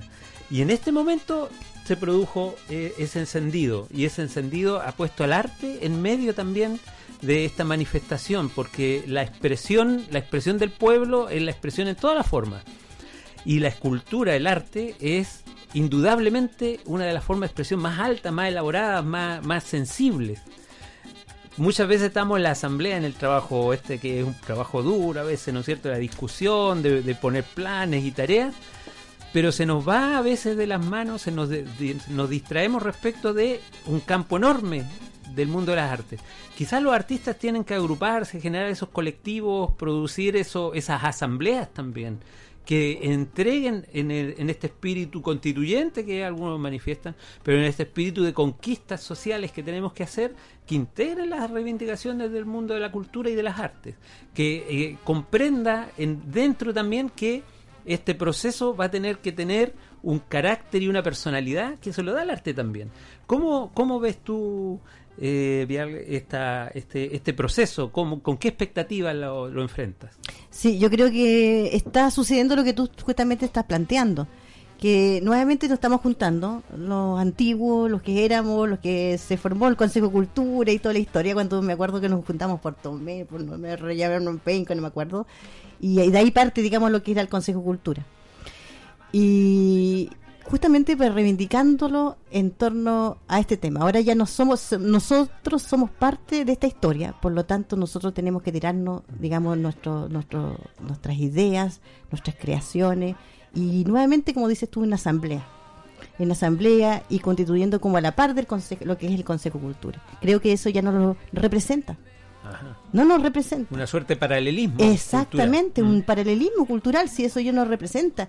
¿Cómo, cómo, cómo- si hay tanta figura, tanta gente eh, de las mismas poblaciones que son artistas, pero notables, notable y que no están en la palestra porque no tienen apellido, porque no son amigos de, de, de- de ahí del, del amigo. Entonces, ¿cómo es posible eso? Entonces los recursos se van ahí y ellos estamos obedeciendo a políticas culturales que ellos quieren imponernos. Y no es así. Ahora es el momento de que nosotros, y un llamado a todos los artistas, a que nos convoquemos y que veamos nuestros puntos de vista. Porque nosotros tampoco tenemos jubilación. Por ejemplo. Y ese es un tema. Y ese es un tema que hay que tocar. Que no tenemos nada, o sea, somos artistas y, y listo, y vendimos de acuerdo a nuestras obras nomás. Entonces, ¿y cómo jubilamos? ¿Cómo es nuestra vida? Seguir pintando. Claro, claro. Bueno, nunca ha sido fácil para los artistas, Nunca en todo ha caso, en sido todo fácil. tiempo. Pero una sociedad que aprecie, que, se, que aprecie lo que es su propio desarrollo, su espíritu, como digámoslo así, ¿no? En un sentido, por último, figurado, el espíritu de un pueblo. Claro. Se manifiesta a través de, la- de los artistas, así como en otra época lo hacía a través de un brujo, de un chamán, de- ¿no Claro. es cierto? Eh, ho- hoy día son los artistas los que ponen al centro este, este sentido sensible de lo humano. El humano, Entonces, no sé si quisieran... eh, yo no sé lo, qué- lo último estaba- que quisiera decir eh, eh, es como eh, eh, o sea, destacar, digamos, dentro de toda la temática cultural que se ha desarrollado, es eh, el símbolo que hemos tenido, que hemos convertido finalmente en símbolo al matapacos. Al matapacos, Eh, porque eh, en Estados un Unidos también se, lo han publicado internacionalmente. En una revista de Estados Unidos, no sé en qué parte la publicó, en Europa también. Entonces, ha sido como el símbolo del matapaco. Y de hecho, eh, hay cualquier cantidad de afiches, o sea, cualquier. Es, es realmente el símbolo. Y lo otro que quisiera destacar, eh, eh, digamos, a un artista, digamos, que, que también que pintó un, un grafista que viene de otras partes del mundo, que es chileno, y que es excelente grafista y también hizo también una, una un, un grafismo acerca de la mujer que fue en el Bella Vista que él, él hace este Ah, tipo sí, de sí, sí, que no lo van a verlo No, no, es pero, claro. pero muestra una mujer con una es claro y se llama Primavera Insurrecta entonces, temas así que se están abordando. Entonces, destacar eso y destacar la imagen, por supuesto, de los fotógrafos que recorrieron el mundo. Esa imagen donde se ve la, la Plaza Italia, la- el, el sol, exactamente, el sol fuerte, naranjo, lleno de expresión, que, se, que recorrió el mundo y que yo la comparo con la, una imagen de la pintura de la Croix, del francés, en el momento de la Una- revolución. eh, claro, una imagen hermosa, pero y bélica al mismo tiempo. ¿no? Exactamente, sí. Eh, comprometida, encendida. aquí la polera ve que no es opaco, aquí el compañero. Ah, De libertad en el fondo, ¿ah? Eh, no, Busca- yo, yo quería hacer como una acotación, hacer un llamado a solidarizar con todos los presos políticos que hay en Chile, a seguir organizándose para lo que nos viene, a mantener las asambleas territoriales en el tiempo, ¿cachai? Eso es lo que nos puede llevar a generar un cambio real desde la propia base. Eso sería. Perfecto. Yo quería decir de que nosotros no tenemos miedo, porque los que tienen miedo son los del otro lado, porque son una minoría absoluta y además en decadencia. Así que este pueblo tiene que seguir en su, en su beta propia, caminar con sus propias armas y con sus propias fuerzas. Y no nos va a detener. La fuerza del mundo popular es avasalladora. Así que, Shaolin, Esto sí prendió. Chile despertó. Yo solo, yo solo decir que en realidad, muchas gracias por esta invitación, pero decirles que nosotros no tenemos las armas, que tenemos, yo tengo pinceles, tengo pintura, tengo cuerpo, tenemos todo eso implemento, tenemos arcilla, tenemos para pintar, para cantar, guitarra, etcétera, etcétera, tenemos los instrumentos como artistas para también dar la batalla. Esas siempre han sido las armas del pueblo. pues. Muchas gracias. Una hermosa hermosa Gracias a ustedes. entrevista. por la Muchas gracias por estar aquí, muchas Gracias. gracias, por, por acompañarnos eh, eh, en, este, en este programa y yo me quedo sobre todo con las últimas palabras, aquí a, a seguir, a, a no tener miedo, a seguir articulándonos eh, y, a, y a seguir organizándonos en, en, en asambleas. ¿Querías tú terminar con algo, Eduardo? Ah, no, sí, quería solamente preguntar, pre- quería solamente preguntarle, aviarle, si que, ¿dónde encontramos su trabajo? Instagram. Instagram. Viarle guion bajo arte. Viarle con B larga, Sí. eh, así tal cual, Sí. eh, guion bajo, arte. Arte. Muy bien. ¿En qué plataforma se encuentra? En Instagram. Instagram. Instagram. Bueno, y en Face también. Ya, perfecto. Viarle, por Viarle eh, y Guión tu bajo, apellido. Ah, Viarle Ávila. Viarle Ávila. Muchas gracias, Viarle. Muchas gracias, Gracias. Jaime. Muchas gracias, Américo. Eh, terminamos entonces esta conversación, Patricia, o Pata, que es el nombre de guerra. Eh, y, y nos despedimos también de nuestros conductores, ahí eh, todo el equipo Abrazos de producción. Muchas gracias a todos. Y nos vemos el próximo martes con un nuevo programa aquí en Radio Espacios, Asambleando. Con el tema de la mujer. Chao, que estén bien, abrazos. Nos despedimos hasta el próximo martes a las 18 horas en un nuevo encuentro del pueblo en lucha, Asambleando. Todas las opiniones vertidas en este programa son de exclusiva responsabilidad de quienes las emiten y no representan necesariamente el pensamiento de Radio Espacios. Toda la violencia causada es responsabilidad exclusiva de la burguesía que nos oprime.